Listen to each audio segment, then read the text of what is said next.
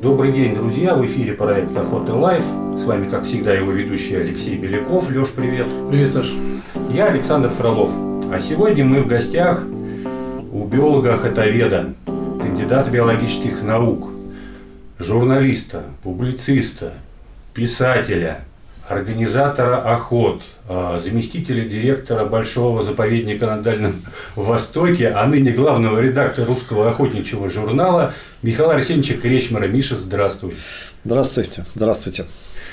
Слушай, ну, наверное, не часто приходится давать интервью, скорее э, приходится его брать. Но вот мы, так сказать, как коллеги по цеху. Ну, давай для развлечения. Для развлечения можно и так. Давай попробуем. Ну, а, друзья, мы все давно хорошо знакомы и работали вместе, и знаем друг друга тысячу лет, но тем не менее. Миш, что тебя привело в охоту? Ты же не городской человек. Да, вот как для тебя, собственно, состоялось погружение в мир дикой природы? Смотрите, значит, э, тут э, насчет того, что не городской человек, я поспорил, потому что все-таки родился я в городе Ленинграде.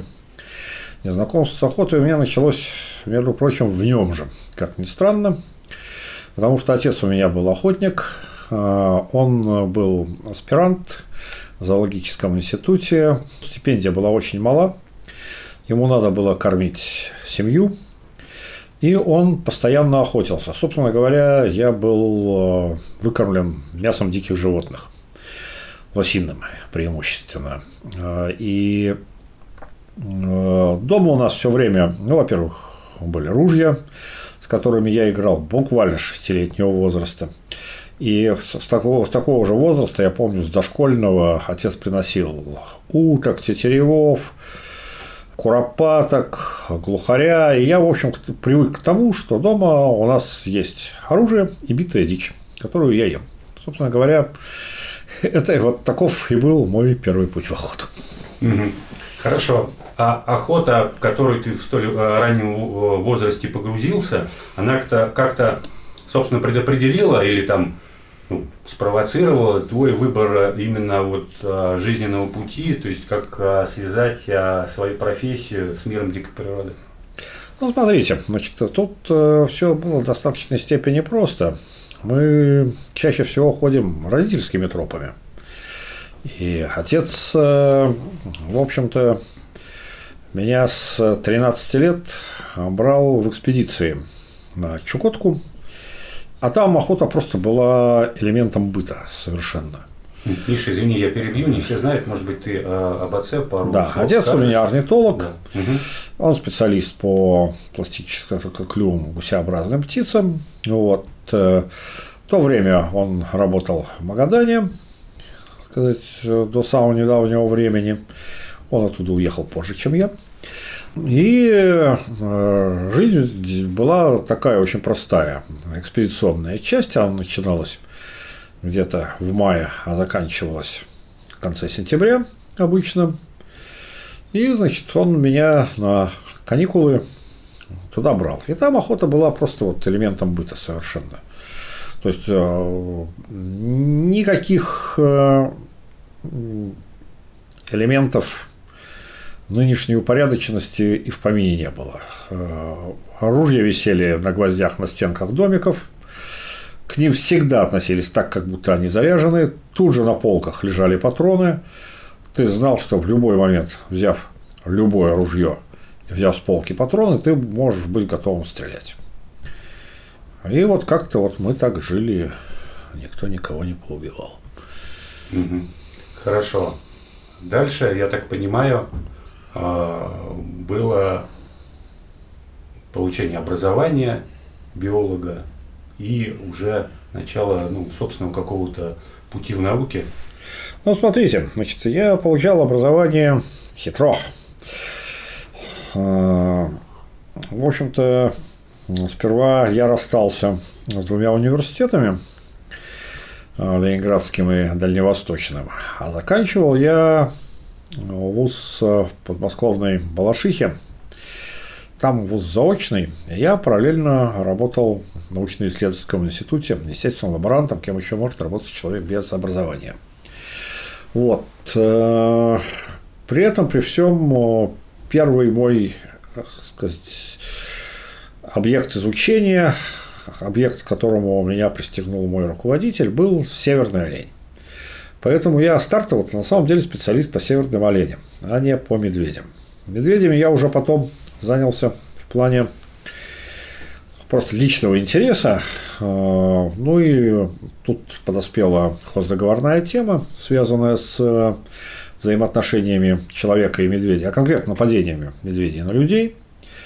Я начал ей заниматься, шеф на меня посмотрел, посмотрел, пришел к выводу, что медведями я занимаюсь гораздо большим интересом, нежели оленями, и получается у меня лучше, и оставил меня на этой теме. Я, значит, потом э, в 93 году у меня была аспирантура в Соединенных Штатах Америки на Аляске. Э, Причем э, вот тут мне по-настоящему повезло, потому что по программе обмена я попал в место, где в то время работали лучшие специалисты по этому зверю.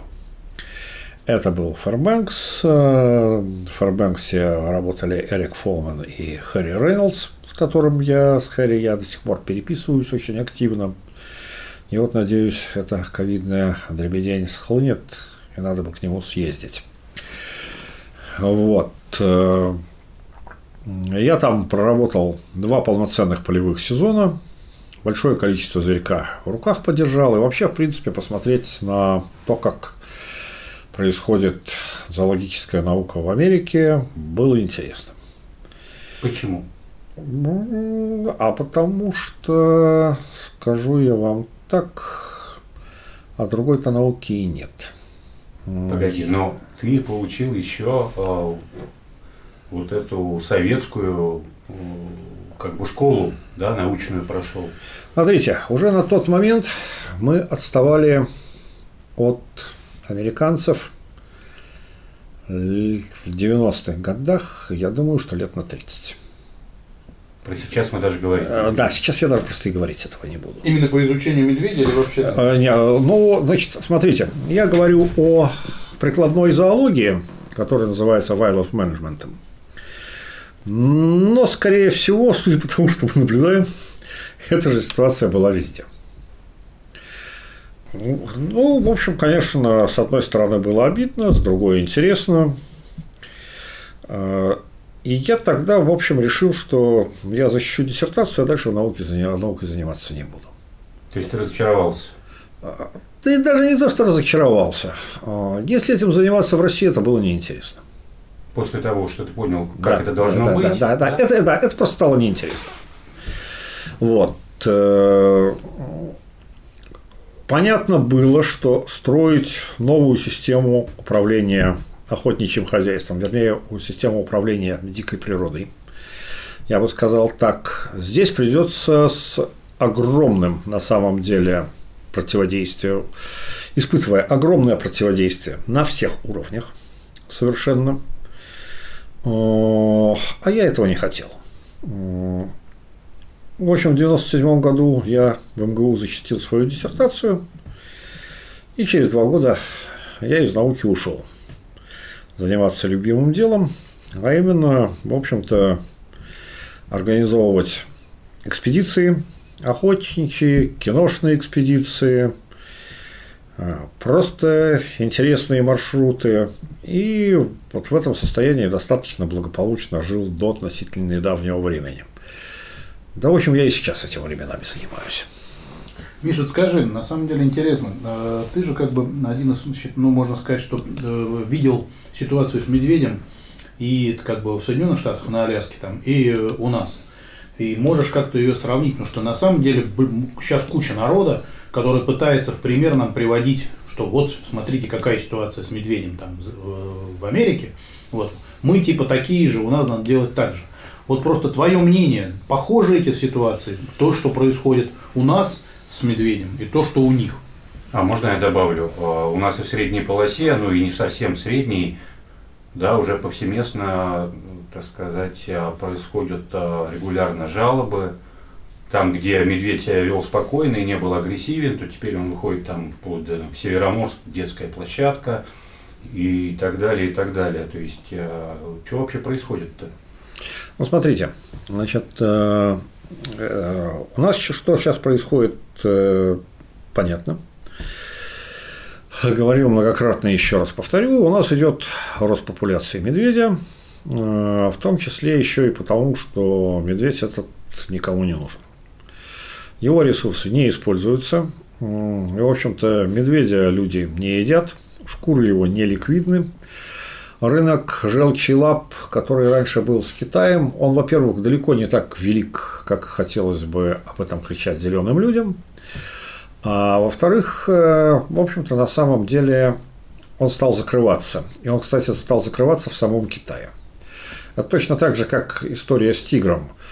Э, китайцы перестали покупать тигра не потому, что у нас стали ловить браконьеров, а потому что в Китае за это ввели смертную казнь. И потому что в Китае 5 а, тысяч тигров, если я не ошибаюсь, 20. содержится в... А, уже около 20.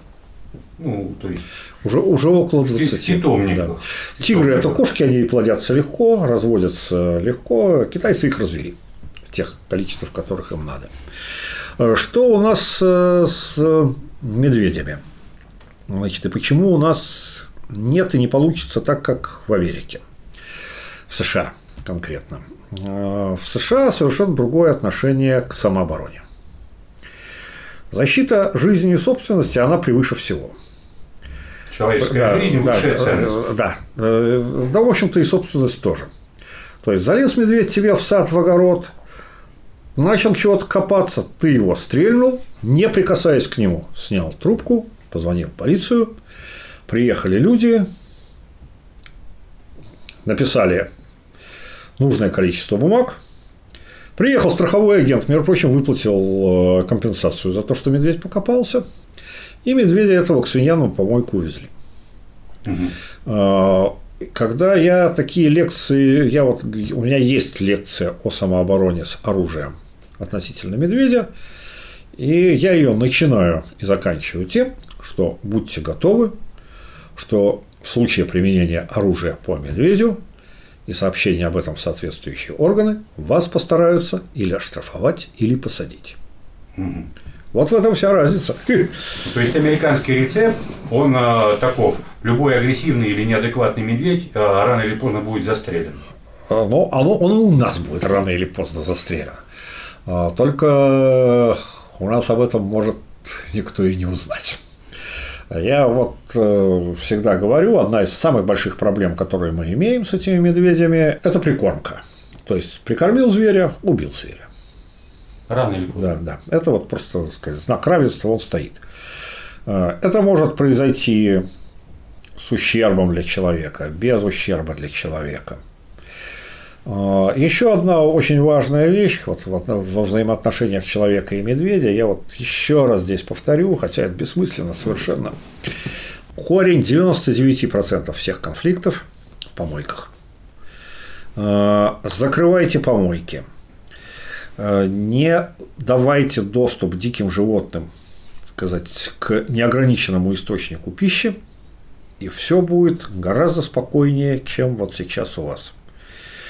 Закрытые контейнеры, регулярный постоянный вывоз. Э, ну, господи, о чем я говорю, если, в принципе, считается у нас почти что в норме э, в сельской местности взять и грузовик с мусором куда-нибудь в лес завести и выкинуть.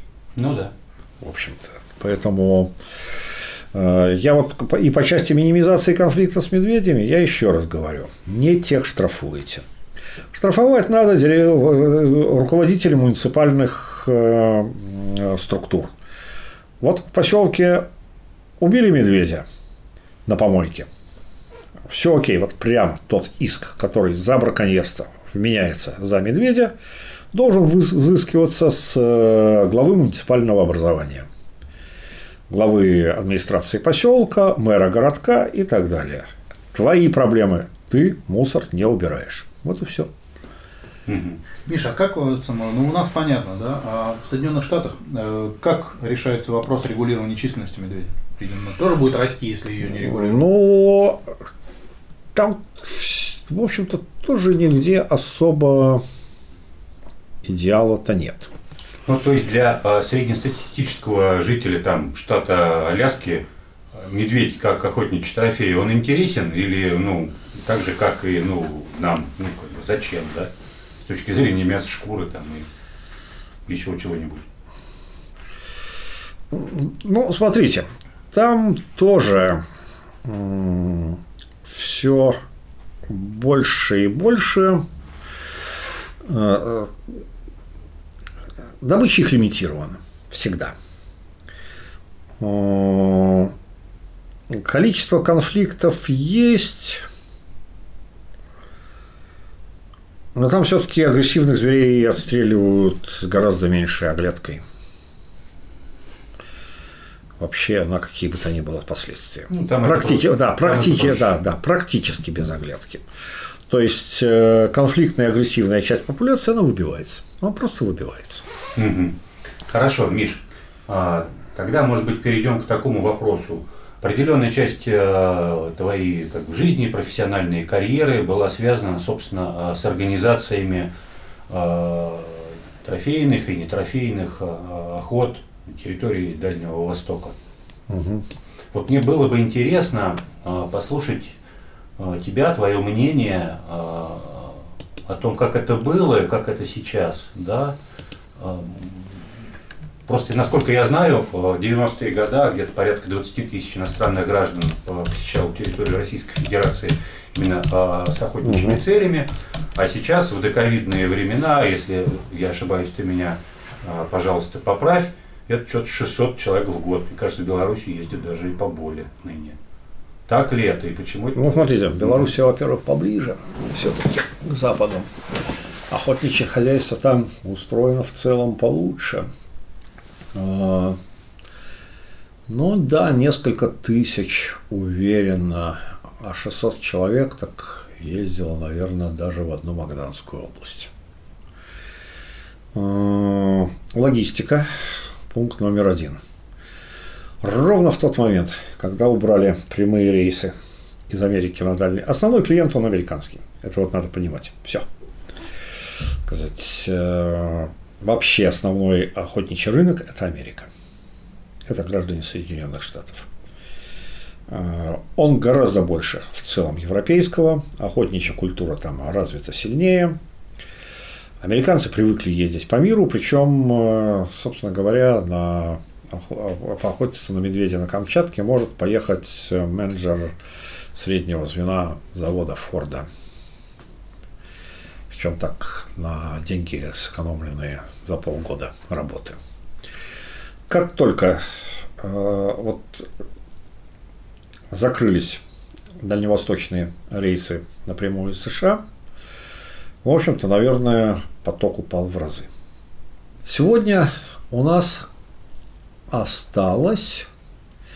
В общем, э, если мы думаем, вот задаем себе вопрос, какой сейчас наиболее развитый с точки зрения трофейной охоты регион, то, конечно, самый развитый с точки зрения трофейной охоты регион – это у нас э, Курганская область.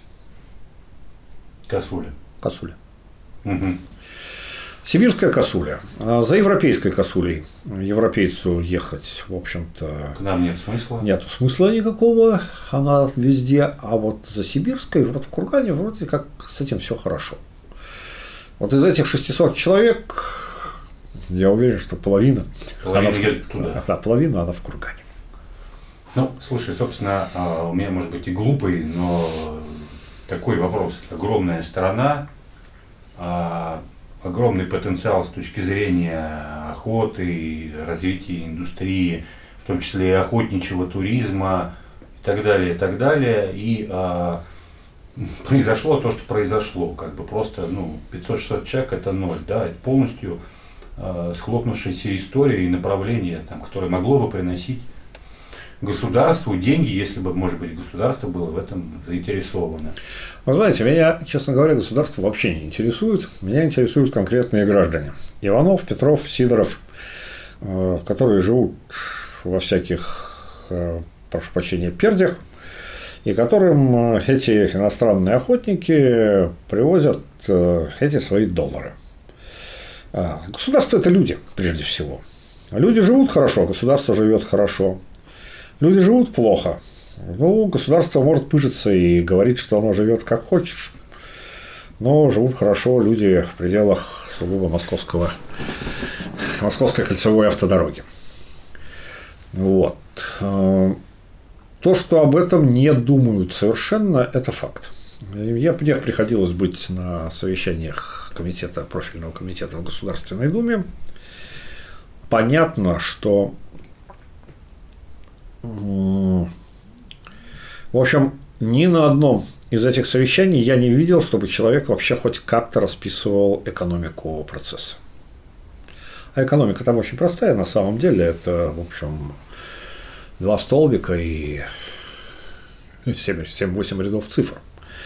Вот. Э, то есть, на самом деле, никто даже не... Э, это не нужно никому. Если вот э, есть такой специалист по охотничьему хозяйству в Кирове Сергей Миньков, специалист по пушнине. Он говорит, что стоимость всего нашего пушного промысла – это полтанкера нефти. Трофейная охота, наверное, это пара цистерн. Кому она нужна? На государственном уровне никому. Никто ей специально заниматься не будет. Здесь есть другое, другая проблема. Надо не мешать. А вот не мешать у нас не умеют совсем. Угу. Вот. А, у нас выстроена система запретительная. Причем запретительная она касается не только трофейных охотников, она касается не только охотников она касается и просто людей, занимающихся примитивным природопользованием. Э, разрешили валежник собирать, все уже счастливые ходят. Но, тем не менее, тут же это тоже обложили какими-то ограничениями. Вот. Поэтому я не думаю, что у нас в стране сейчас есть какое-то будущее трофейной охоты. И я думаю, что у нас будущее охоты вообще исчезает на глазах. На мою жизнь ее, скорее всего, хватит, а вот на вашу я уже не уверен. Слушай, но при этом происходят а, такие, а, как бы, в сфере законодательства интересные вещи, как принятие закона о вольерной охоте, а, об охоте с луком. Ну, то есть, как бы думаешь, ну вот прям жизненно необходимо, да, вот, так сказать, в первую очередь, вот теперь нам охотиться с луком. В этом же тоже какая-то у кого-то есть логика, когда так сказать, вот эти процессы, они происходят. Ну, смотрите, охота с луком. Давайте посмотрим, кого она коснулась вот так вот э, объективно совершенно. А, я говорю, оценивал в журнале, который мы как-то посвятили полностью охоте с луком, что охота с луком, скорее всего, значит, вообще послабления, связанные с охотой с луком, они коснутся человек 300 в стране. Я думаю, что я очень оптимистичен. Даже Активно меньше, охотящихся с луком людей в стране меньше 50. Но это очень богатые люди, имеющие очень большой административный ресурс. То есть просто легализовали то, что да, есть да, по Да, ну, да, да, и то, чем они сами занимаются. Угу. Хорошо, понятно. А, Миш, а, у тебя совсем недавно а, вышла большая интересная книжка, очередная книга, что Михаила выходили и э, сборники рассказов, вот, и не один, и, наверное, самая известная книга, которая выдержала несколько переизданий «Мохнатый бог», и большая книга по тигру и леопарду, и по, э, собственно, по Магадану, по Чукотке. Миш, вышла книга «Выбор оружия». Вот. Э, мы так понимаем, что это э, подведение некого итога, там, да, в твоем опыте использования. Может быть, расскажешь пару слов? Ну, смотрите, значит, тут случилось так. Будучи главным редактором охотничьего журнала, а также ведущим телепрограммы «Оружейные дома мира», я оказался, в общем-то, у довольно большого исто... количества источников информации по охотничьему оружию. При этом, при всем, надо понимать, что я всегда к охотничьему оружию относился как к очень вспомогательному инструменту в охоте. Ну, в качестве иллюстрации я вам скажу, что больше всего животных в мире убито не винтовками и даже не копьями и не луками, петлями. Стальной петлей? И, и, и не стальной. Веревочной, ременной, какой угодно. Сказать, вариантов петель много, и в петли ловится абсолютно все. От мышки до слонов и носорогов. Вот. Значит, поэтому ну вот я принимался за работу над этой книгой с такой ну, легкой самоиронией, а без самоиронии, по-моему, в жизни вообще ничего не надо делать. Но при этом, при всем попытался рассказать, на каком этапе развития находится охотничье оружие в мире сейчас. В этой книге вы не прочитаете про всякие перды и голланд-голланды, просто потому что это неинтересно.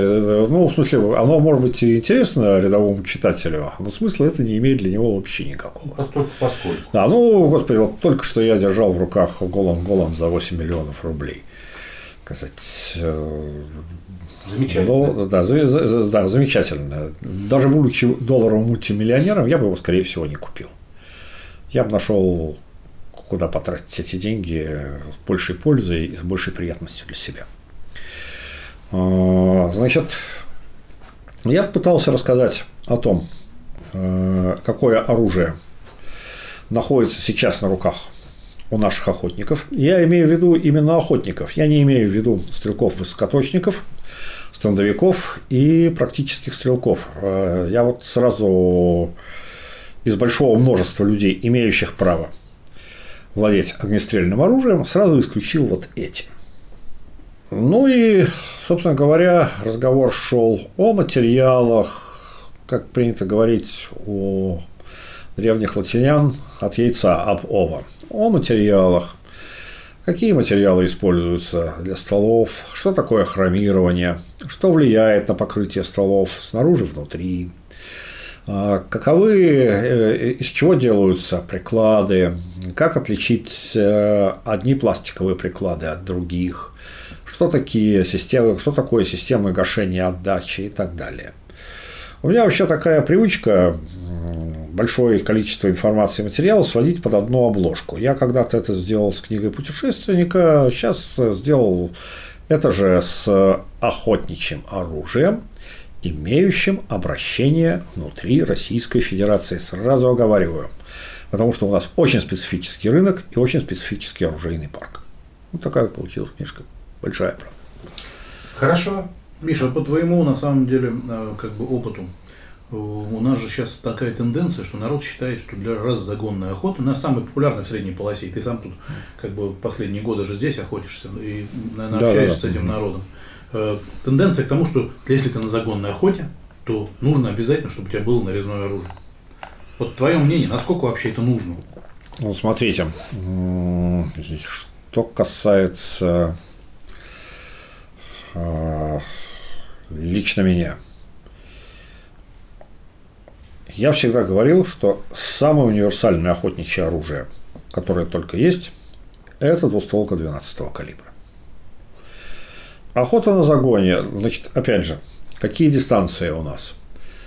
У нас, э, да, уверенно считается, что стреляешь из э, гладкоствольного оружия пулей на дистанции до 40 метров. Современные пули, пороха и патроны, а также тренировка, без которой все это бессмысленно совершенно, позволяют уверенно стрелять на дистанции метров 60. Метров 60 в лесной зоне достаточно для загонов. А, Прекрасно.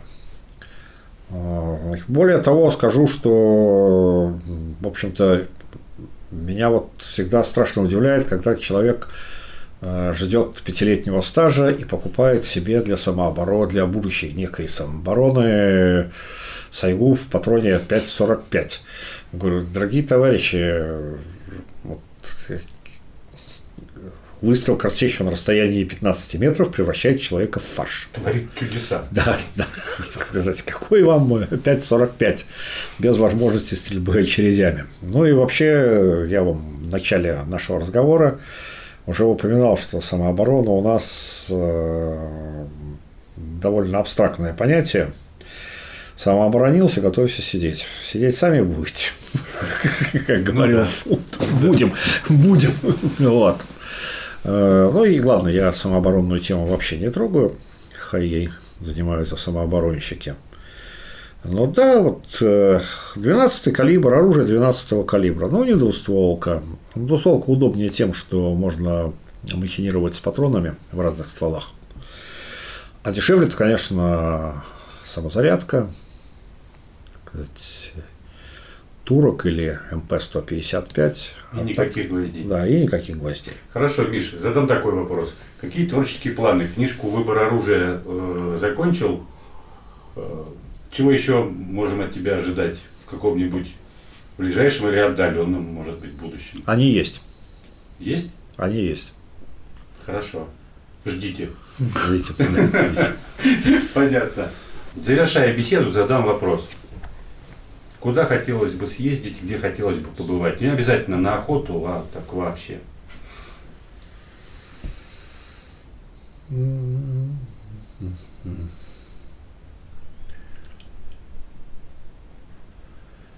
На Пенжину, верховьях Пенжина. Ну, в общем, все туда же. Да, я консервативен.